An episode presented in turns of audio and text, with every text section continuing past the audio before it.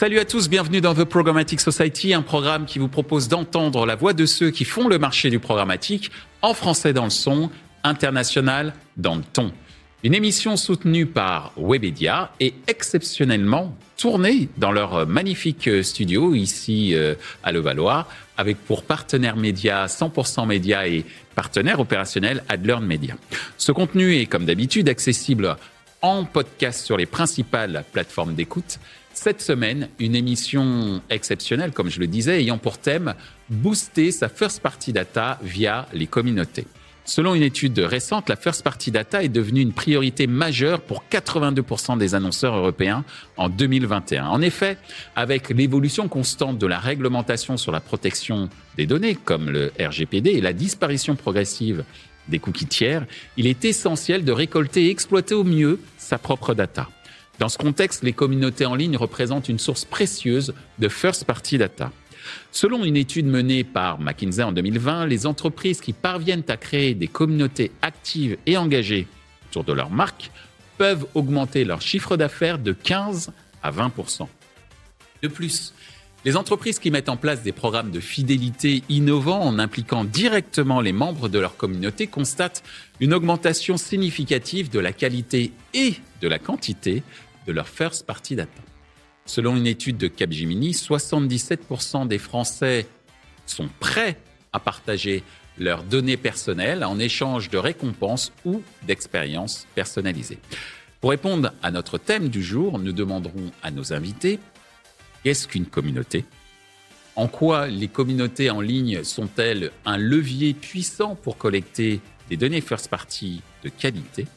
Et enfin, comment créer et gérer efficacement une communauté en ligne pour maximiser la collecte de données first party?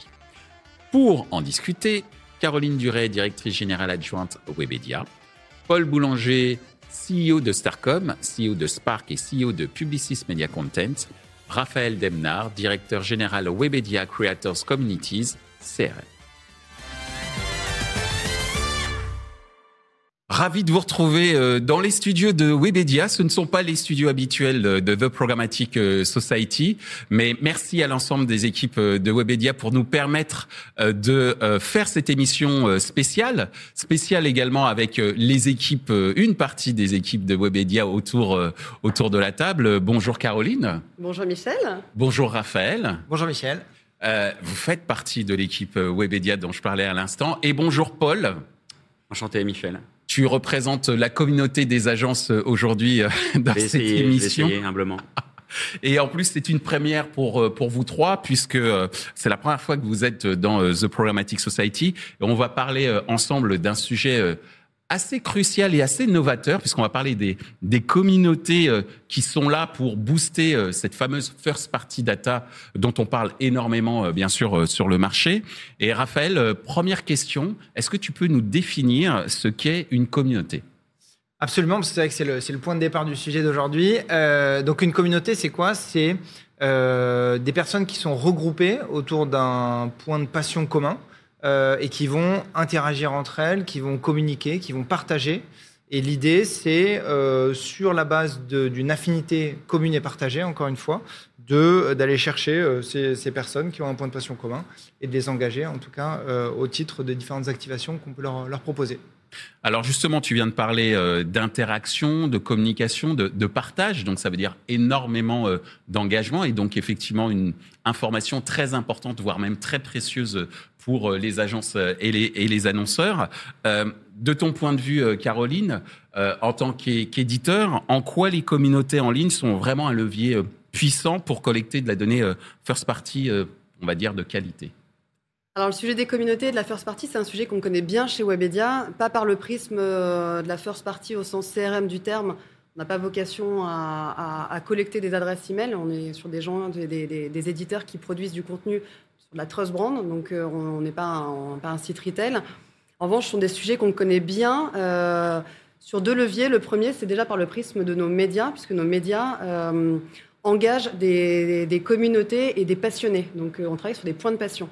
Euh, point de passion liés à des cinéphiles, sériphiles par le prisme d'Allociné, des communautés euh, de, hardcore gamer au casual gamer par le prisme de jeuxvideo.com et, et MGG. des food lovers par le de, le prisme de 750 grammes. Donc on a pas mal de communautés comme ça. Donc ça, c'est déjà un levier qui est important. Et puis on peut rentrer même encore plus en granularité parce qu'on peut aller même sur des communautés euh, de gens passionnés même au travers de cinéphiles, sériphiles. C'est le cas de Harry Potter, de Stranger Things euh, sur la partie euh, série, des Marvel, etc. C'est la même chose sur la partie food. on a même des gens très engagés sur des sujets alimentaires alternatifs. Donc les, euh, les véganes, les veggies, les flexis, les gens qui ne mangent pas de porc, les gens qui ne mangent pas de lait de vache, etc. Euh, la même chose sur la partie du gaming, on peut aller très très loin sur des gens qui consomment uniquement des jeux sur PC, des jeux sur Zelda, du Mario. voilà, donc ça, ce sont déjà des communautés qui sont, qui sont hyper engagées. et c'est par ce prisme-là, d'ailleurs, qu'on a, a travaillé, on en parlera peut-être avec, avec Paul tout à l'heure, qui représente donc aussi le compte de McDonald's. Euh, McDo a fait un énorme partenariat avec Emiline euh, Paris. Euh, et donc, on a utilisé Allociné et tout l'environnement d'Emiline Paris pour travailler des communautés hyper engagées et faire un transfert de valeur fort entre McDo et Emiline Paris, puisqu'il y avait ce partenariat qui était, qui était existant. Donc ça, c'est la première façon de traiter les communautés, c'est déjà par le prisme de nos médias qui sont des communautés et de gens, des gens passionnés. Le deuxième, c'est par le prisme de, de, en fait, qui est un peu le cœur de métier d'ailleurs de Webedia et le cœur de métier historique. On fait de la euh, production de contenu incarnée par des talents et des experts ou des journalistes et amplifiée sur nos médias. Et donc ça, c'est un modèle qu'on a twisté pour euh, répondre à un sujet qui est le consumer voice. Euh, on est tous sensibilisés à ce, sujet. À chaque fois qu'on achète un, produit ou on faire appel à un service, qui plus est pour la première fois, on va d'abord se renseigner sur, sur les avis, Google, etc., pour savoir ce que disent les gens de, de ces produits. Bah, nous, on utilise en fait ces consommateurs, ces consommateurs même, on pourrait dire, sont des gens comme euh, vous et moi, euh, qui ont la faculté de pouvoir s'exprimer sur, euh, sur un sujet avec beaucoup de crédibilité. Et ça, ils le font en on et offline. En online, c'est par leur réseau proche de gens qui les entourent, donc a priori des gens qui, en qui il y a une, fiabilité et une confiance absolue. Et, par le prisme du offline, c'est le bouche à oreille. Et donc, c'est comme ça qu'on traite aussi ce, sujet des communautés. Donc je pense qu'on va dans la bonne direction parce que euh, on le sait dans les études, la dernière étude Kantar là, qui est sortie, c'est 9% des, euh, des Français euh, qui, qui, disent faire confiance en fait au message d'une marque par le prisme de la pub, quand 63% d'entre eux disent qu'ils font davantage confiance à un consommateur ou à un expert plus qu'à de la publicité classique. Donc le modèle, et on va s'en reparler avec Raphaël qui va l'expliquer tout à l'heure, qu'on a trouvé, il est assez génial, c'est qu'on va euh, utiliser ces fameux consommateurs, consommateurs, on va les faire tester un produit, mais déjà on va les recruter depuis des environnements médias euh, hyper affinitaires, communautaires, soit du gaming, du cinéma, du food. Donc on les recrute depuis ces environnements-là, on les fait tester, on, leur fait tester un produit, on utilise les avis conso et derrière on les amplifie en médias. Donc on va utiliser vraiment tous les bénéfices du média, c'est vraiment le meilleur des deux mondes, le bénéfice du média avec de la, fiabilité et de l'authenticité dans les contenus. Merci euh, Caroline. Alors euh, à l'instant, euh, Paul, Caroline nous a expliqué que l'engagement et la passion des utilisateurs étaient clés pour générer, j'allais dire, des commentaires, mais également de bénéficier du boost de la médiatisation de différents contenus qui sont euh, créé au sein euh, de l'écosystème euh, Webedia, pour aller jusqu'à la granularité hein, dont Caroline a, parlé. J'imagine que pour toi, en tant, en tant qu'agence, j'imagine que le, fait d'utiliser la communauté en ligne est un levier puissant pour collecter des données first party de qualité. Quel est ton, ton avis par rapport à, à ce point de vue? Alors, il y a, je vois deux questions dans la question. Hmm. D'ailleurs, Caroline en a, a un peu illustré. Euh, il y a le sujet, effectivement, de, non pas de la, confiance, mais de l'efficacité de la publicité via les, points d'intérêt. Donc, ce qu'on pourra appeler euh, les communautés. Euh, c'est un premier sujet. C'est un sujet contextuel, c'est un sujet d'attention. et c'est un sujet donc d'acceptabilité de la publicité qui est forcément beaucoup plus à même d'avoir un impact quand c'est lié à une, une communauté d'intérêt euh, que de manière peut-être plus traditionnelle. Et c'est vrai que, alors tu mentionnais l'étude Kantar, je pense qu'on le voit aussi, il y a, il y a une efficacité évidente hein, de la publicité euh, traditionnelle, et ça, c'est, on ne peut pas le pas déjuger ce point-là. Par contre, c'est vrai que euh, de plus en plus, euh, l'intégration des marques naturellement dans un contenu, et j'insiste sur le naturellement, euh, comme elles font partie de la vie en général, de manière naturelle aussi, et donc pas forcée, c'est un des, un, sujet, un des sujets clés de la, de, la, de la publicité, on va dire, contextualisée, et donc des communautés. tu mentionnais le, Paris, je pense qu'il y a aussi un exemple que tout le monde connaît. Euh, il est tellement connu qu'on l'oublie parfois. Euh, c'est Red Bull, euh, qui est un des clients de l'agence, chez Spark en tout cas. et là, c'est presque de manière un peu caricaturale et extrémiste, hein, une stratégie de création de contenu, de communauté, et c'est le, cœur de la stratégie de la marque. Hmm. Alors, on va me dire, c'est pas accessible à tout le monde. Je challengerai le point parce que à la fin, ils vendent des, canettes. Euh, donc, pourquoi ce serait pas accessible à d'autres? Alors après, je comprends que tout le monde ne peut pas adopter et copier-coller cette stratégie. Euh, plus humblement, mais pas sans ambition, c'est clairement ce qu'on a aussi fait avec, et tu le mentionnais, euh, via Allociné, mais avec Émilie Paris. Mm. Ce serait un peu long ici de vous raconter l'histoire de, de, cette histoire-là, hein, qui est assez extraordinaire, hein, en vrai.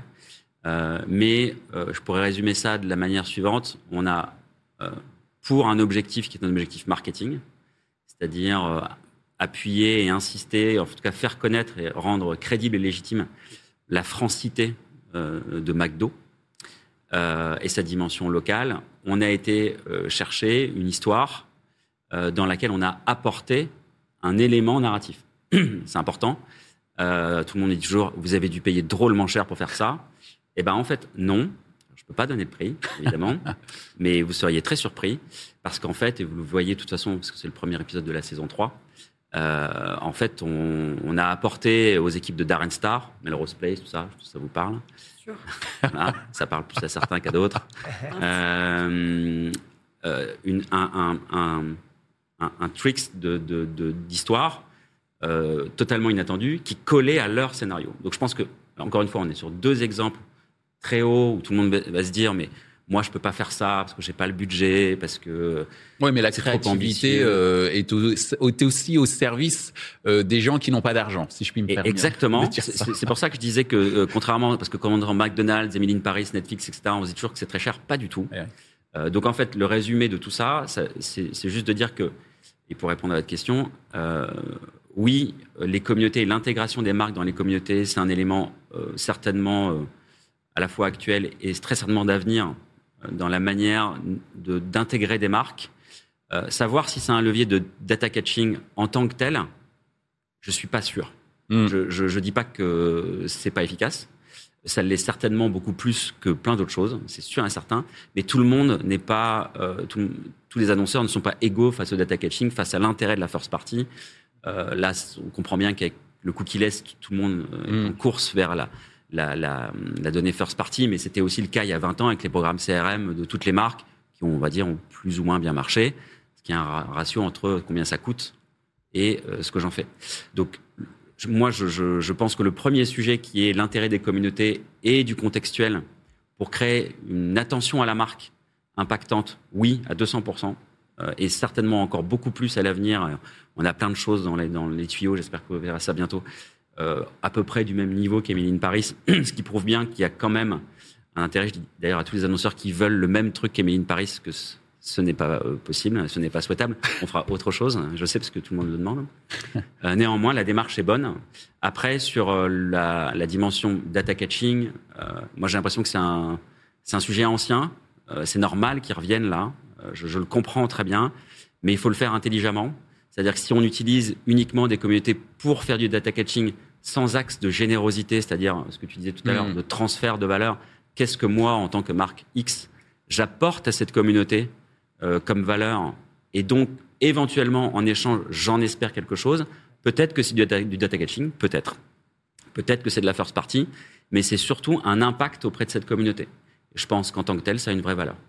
Merci euh, Paul. Alors euh, Raphaël Paul, à l'instant, nous a évoqué l'efficacité publicitaire. Ouais. Euh, je voudrais retenir ce mot efficacité pour cette fois-ci parler de l'efficacité euh, de la création et comment créer et gérer efficacement euh, une communauté en ligne pour maximiser la collecte de données first party, même si tu as entendu à l'instant que Paul était un petit peu sceptique, en tout cas se poser des questions plus qu'un scepticisme, se poser des questions sur la capacité en termes de, d'attraction euh, d'informations euh, via la first party Je pense qu'en sur effet, les communautés. Ce qui est important de souligner, c'est cette euh, capacité que vont avoir les marques à, à, se mettre dans un modèle de réciprocité.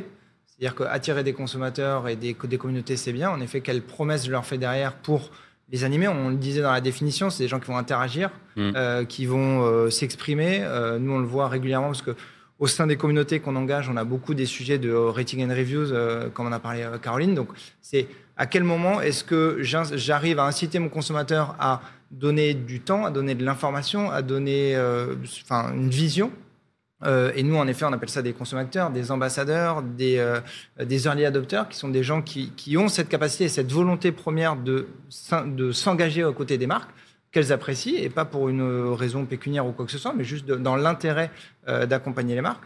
Donc il y, a tout cet enjeu-là. En effet, c'est qu'est-ce que moi, en tant que marque, jusqu'où je suis prêt, je suis prêt à aller.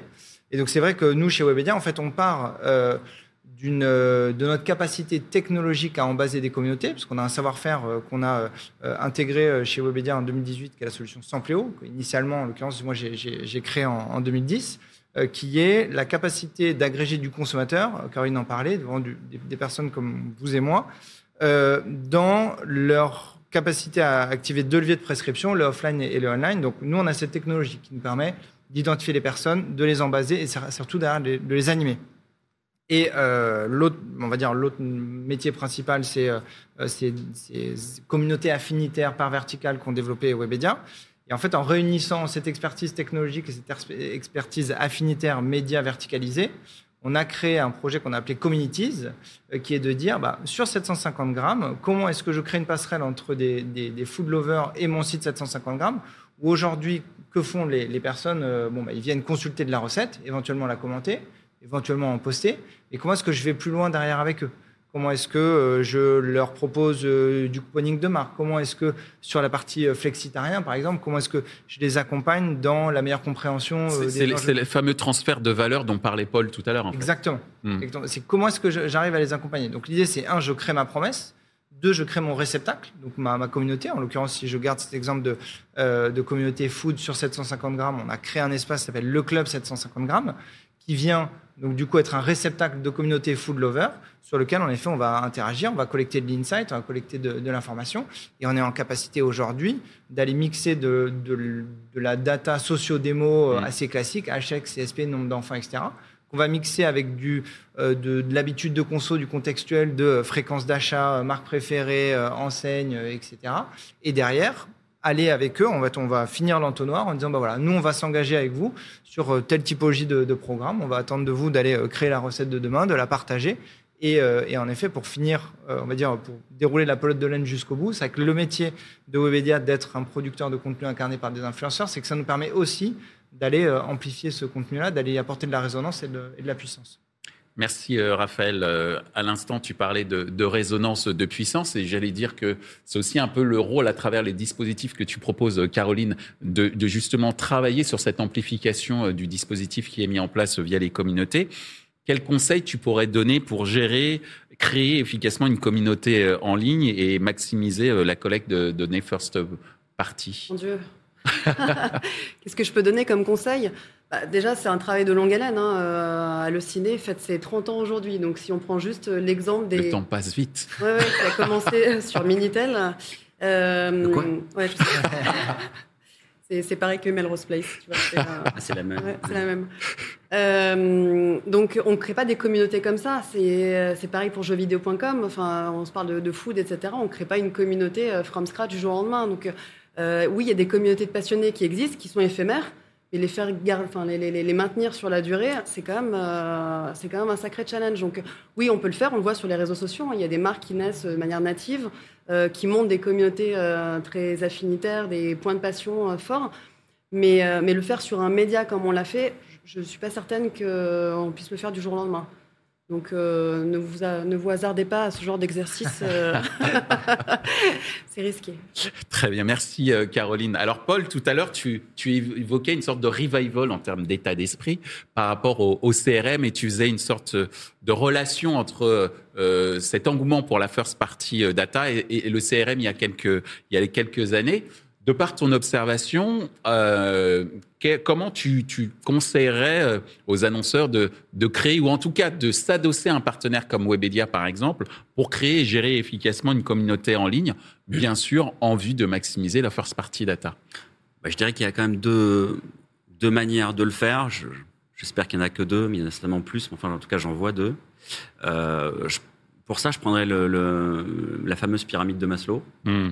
Euh, en fait, il y a tout ce qui est lié à des besoins euh, basiques, primaires, puis l'époque fait qu'il y a pas mal de tendances qui s'accentuent euh, sur une logique d'opportunité, de besoin, beaucoup plus d'envie que d'envie et de passion dont on parle aujourd'hui. alors ça, c'est très simple. Hein. Il y a plein de choses qui existent. il y a plein de distributeurs qui créent leur propre communauté ou leur propre bassin, on va dire, de communauté sur des logiques de promotion sur des bonnes affaires. Euh, et ça, c'est le bas de la pyramide de Maslow. Ensuite, il y a des programmes qui sont assez connus, hein, euh, Ma vie en couleur, euh, Envie de plus, etc. Pareil, hein, qui sont des regroupements d'annonceurs, point intéressant d'ailleurs, qui se mettent ensemble pour aller générer, depuis longtemps, hein, tu disais. Mm. Et là, on n'est pas sur une communauté au sens strict, mais par contre, on est vraiment sur une logique assez efficace de, de, de génération de data, enfin de données first party, mais sur des besoins euh, qui sont moins aspirationnels, hein, évidemment. Euh, ça fait moins rêver, mais c'est pas moins efficace. Donc ça, pour moi, c'est la première partie. la deuxième, effectivement, la création de communauté. Je suis hyper d'accord avec Caroline. Pour une marque, c'est presque un co-branding qu'il faut envisager. et c'est important la notion de co-branding parce que un co-branding d'une marque avec un média, souvent on n'appelle pas ça un co-branding, pour moi c'en est un. Bien sûr. Euh, la communauté, c'est une marque, 750 euh, grammes, c'est une marque. Euh, McDo ou d'autres, peu importe, c'est une marque aussi. Et chacun va apporter quelque chose à l'autre. Et c'est très important d'avoir cette logique-là, qui n'est pas toujours la plus commune. Mm-hmm. Souvent, la marque se demande ce que la communauté va bien pouvoir lui apporter, sans se poser la question de savoir ce qu'elle apporte à la communauté. Toujours ce fameux transfert de valeur. Exactement. Mm. Et c'est exactement. Alors là, on est sur des contenus, etc. C'est la même logique que Mille Paris. On ne serait pas allé faire du placement produit. Ça existe par ailleurs. Hein. C'est super le placement produit, mais c'est pas du tout la même logique. C'est qu'est-ce qu'on apporte à un contenu et du coup, c'est pas le même rapport. C'est deux marques. Euh, c'est ce qu'on appelle euh, dans le langage moderne une collab. Mm. Moi, je vois ça comme une collab. Et là, peut-être que ça peut avoir un effet, euh, mais il va être naturel, l'effet de, de, de, de, first party data euh, collecté. Il ne faut pas que ce soit un, truc forcé, ou alors, et là on est un peu plus haut dans la pyramide de Maslow, évidemment, on est sur des points d'intérêt ou des points de passion carrément.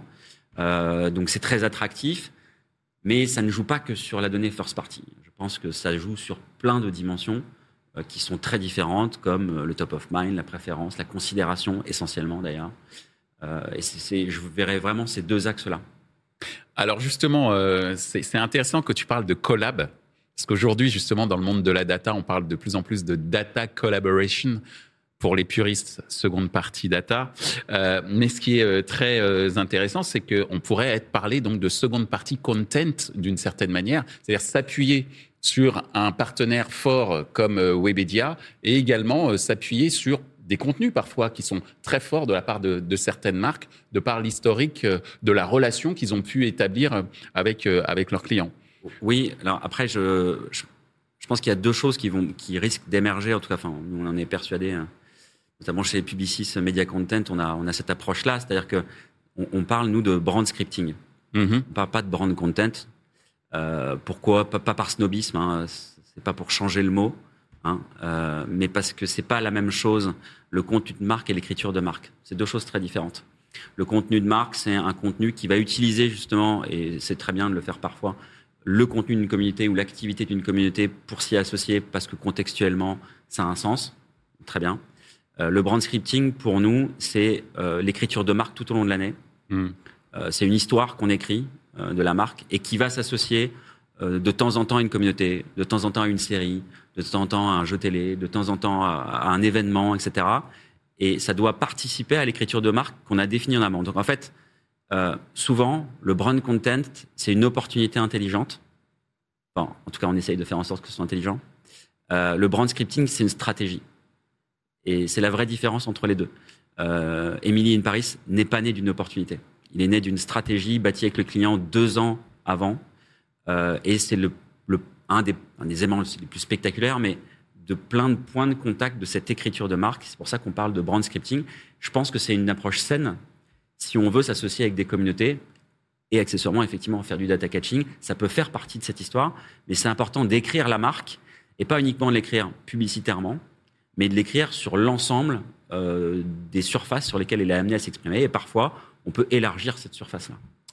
Merci Paul de nous avoir expliqué ce qu'était le, brand scripting et la différence avec le, brand content, qui est en fait une sorte d'étape dans l'histoire euh, du brand euh, scripting, tout comme la first party data, ou en tout cas l'exploitation de cette first party data est une étape dans le cadre de cette stratégie de brand euh, scripting. Alors justement, puisqu'on parle de la first party data, il y a une question sur la confidentialité euh, des données, qui est une question clé pour l'ensemble de l'écosystème euh, publicitaire, mais également une question clé pour les utilisateurs qui font confiance quand même à Webedia et à l'ensemble de ces marques euh, euh, médias en échangeant bah, quand même des choses pas, anodines. Hein. on parle de passionnés.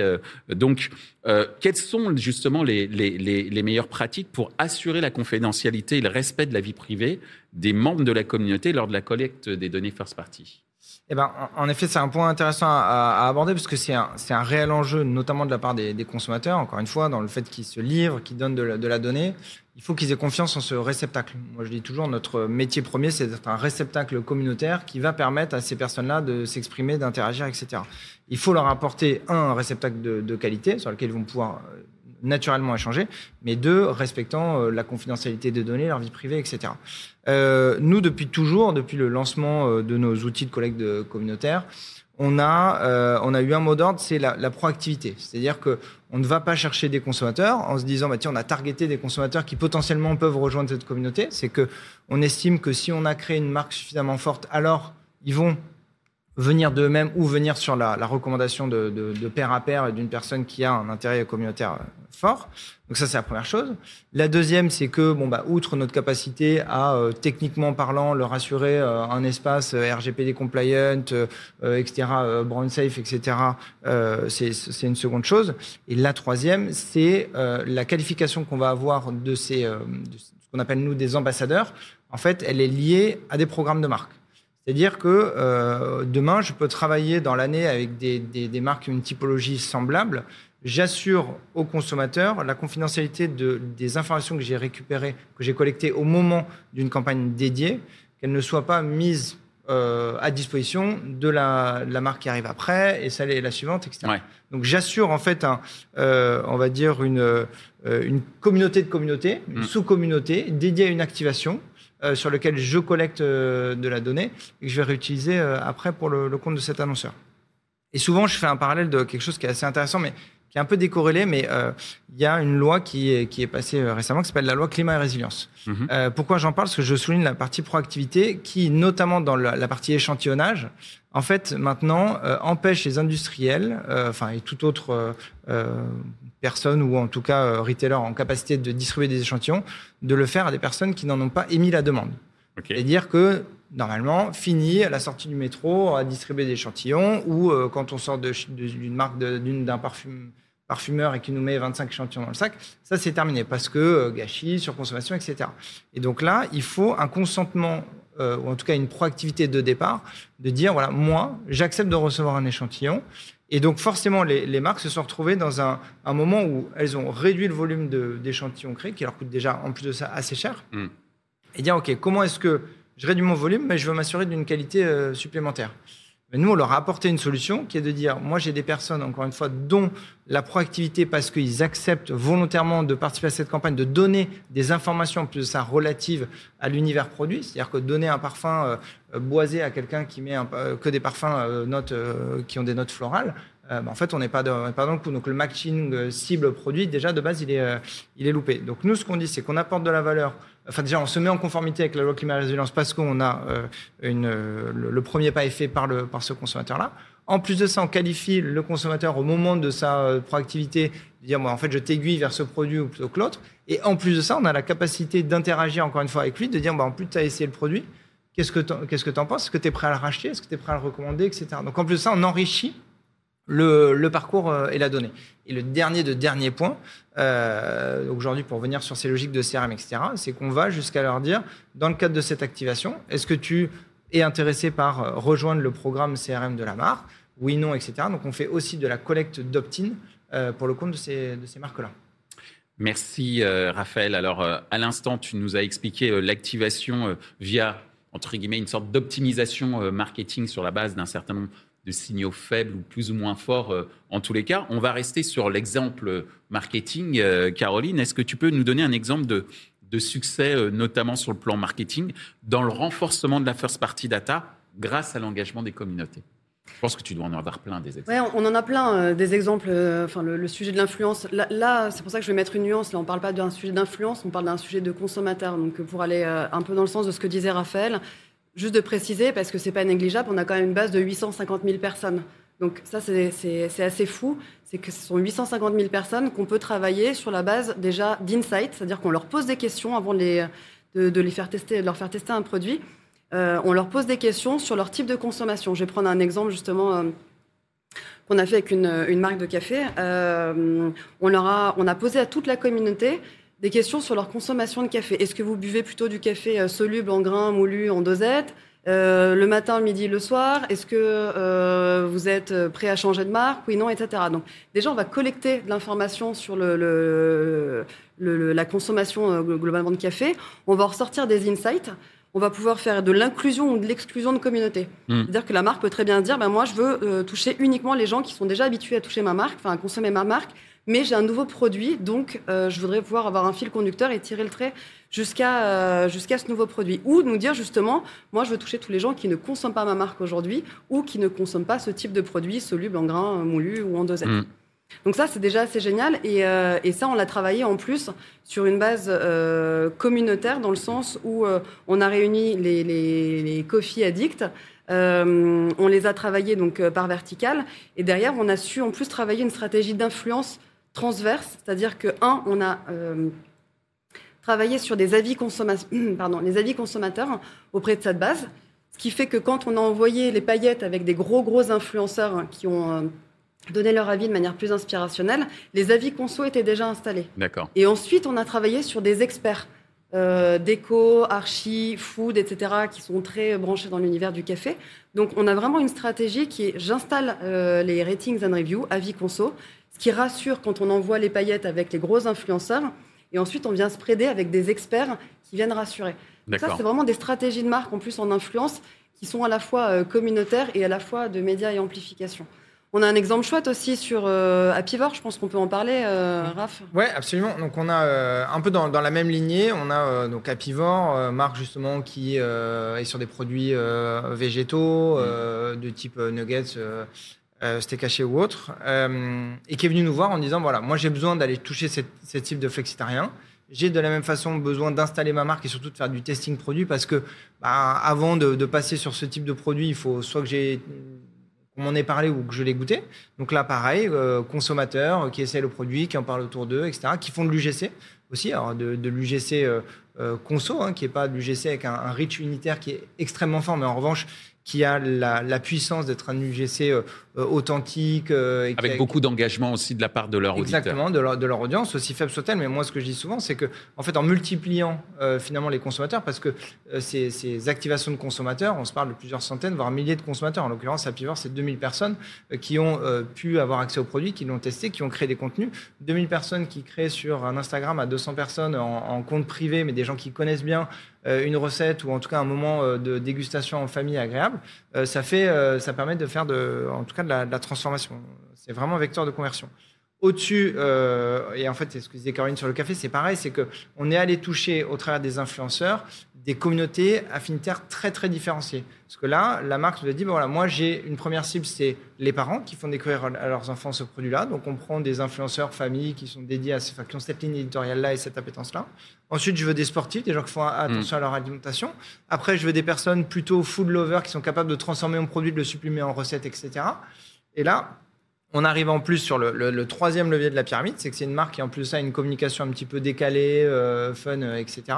Et donc on a sur la partie top talent, on a choisi des profils euh, humour, prank, etc. qui eux vont encore de, enfin avoir encore un autre angle d'attaque sur la médiatisation du, produit. Mais on voit bien qu'on couvre en fait des problématiques qui sont très différentes, de l'awareness, de la conversion, de la considération, etc. Avec des profils différents, avec des communautés touchées différentes. Donc en plus on s'évite euh, l'overlap d'avoir euh, que des gens en full lover euh, sur tous les leviers de la pyramide pour derrière valoriser la marque, l'expérience et surtout l'ADN de marque qui est ben, le, bien manger, faire attention à la planète, etc.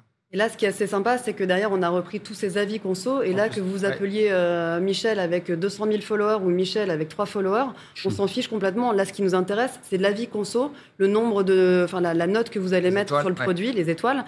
Et on va utiliser en fait cet avis consommateur comme un support euh, média qu'on va utiliser ensuite en amplification et là en l'occurrence sur un sujet très foot, mais sur 750 grammes, en CRM, enfin sur les newsletters, euh, en native, en social, euh, en display, et on va reprendre cette créa et on va vraiment l'intégrer comme un format display. Et ce que je disais tout à l'heure, c'est que on l'a vu, hein, les taux de clic euh, sont deux à trois fois supérieurs sur la partie avis conso que sur des formats plus traditionnels et qui sont aussi très bien, mais qui sont à, deux niveaux et ça reprend un peu la pyramide dont Paul, parle, dont Paul parlait tout à l'heure. Il y en a un qui va être très inspirationnel, l'autre qui va être déjà très concerné ce que je note sur ce que vous avez évoqué à travers euh, vos exemples, c'est, euh, après j'ai peut-être tort, hein, mais ce que j'ai compris, c'est en fait granularité d'audience égale granularité euh, de, contenu et, même de dispositif est égale également à, granularité dans l'amplification qui peut être donnée à ce type de, dispositif. J'ai compris? Ouais, c'est exactement ça, parce que tu vois, pour reprendre l'exemple des flexitariens, si demain tu fais du carpet bombing sur que des, des, food, enfin, sur, sur un site de food, mm bah, tu as une déperdition qui est énorme. Alors que si tu te concentres sur des communautés, bah, c'est beaucoup plus affinitaire et plus granulaire. Et donc, a priori, tu as, une performance qui est bien meilleure. Merci, euh, Caroline. Euh, Paul, on va terminer avec toi euh, sur cette dernière question autour des exemples de succès. tu nous en as déjà donné quelques-uns. Hein. On a parlé de McDo notamment. Est-ce que tu peux nous donner d'autres exemples qui, sur le plan marketing, euh, ont montré que le renforcement de la first party data, euh, euh, grâce à l'engagement des, communautés, ça pouvait dire performance en termes, en termes publicitaires et d'efficacité marketing. Bah, enfin, là, très vite fait, il y, a une opération qui me vient en tête qui était plutôt un succès sur Twitch avec Apericube. qui, alors encore une fois, hein, on, va trouver des marques qui, ont une résonance toujours un peu sympathique pour, pour les consommateurs qu'ils soient consommateurs ou pas. Euh, tout le monde a en tête. Euh, Apéricube à plein de niveaux. C'est un, petit côté Madeleine de Proust, donc c'est aussi un peu facile de rassembler autour. Alors ça peut être bas de la pyramide de Maslow, hein, parce que c'est pas non plus un produit incroyable à la base, mais il y a tout un univers autour de ça. Même Pierre Ninet l'a, l'a évoqué dans LOL. Je sais pas si vous avez vu LOL. Mais... Fait. Voilà, et on y était pour rien. Donc c'est pour vous dire que c'est vraiment dans. Euh, il y a des produits qui font partie de la culture populaire. Hmm. Donc, bel ambassadeur. voilà. non, non, gratuit. A priori, oui, malheureusement. euh, non, non, on a fait une opération sur Twitch avec Monsieur Poulpe qui était une bonne opération de visibilité à la fois euh, moderne, innovante, mais on peut pas dire que le levier premier soit le data catching en tant que tel, même si ça a forcément généré un truc autour de la marque. ce serait même assez étrange de se dire tiens, mon objectif marketing numéro un en tant qu'apéricube, c'est d'avoir de la donnée first party. Hmm ça paraîtrait complètement incongru. Ça ne veut pas dire que ça ne peut pas arriver, euh, mais c'est un peu plus incongru. Non, pour moi, l'exemple suprême, euh, on, le vit à l'agence. Euh, et je, encore une fois, je ne pense pas que ce soit inaccessible. Il y a des communautés qui sont parfois très fortes et éphémères pour des marques. Je pense au jeu Monopoly. Hmm. c'est la plus grosse OPEC trade de France. Ça fait 20 ans que ça dure. Hmm. Et il y a une vraie communauté euh, autour de ça qui est très très forte.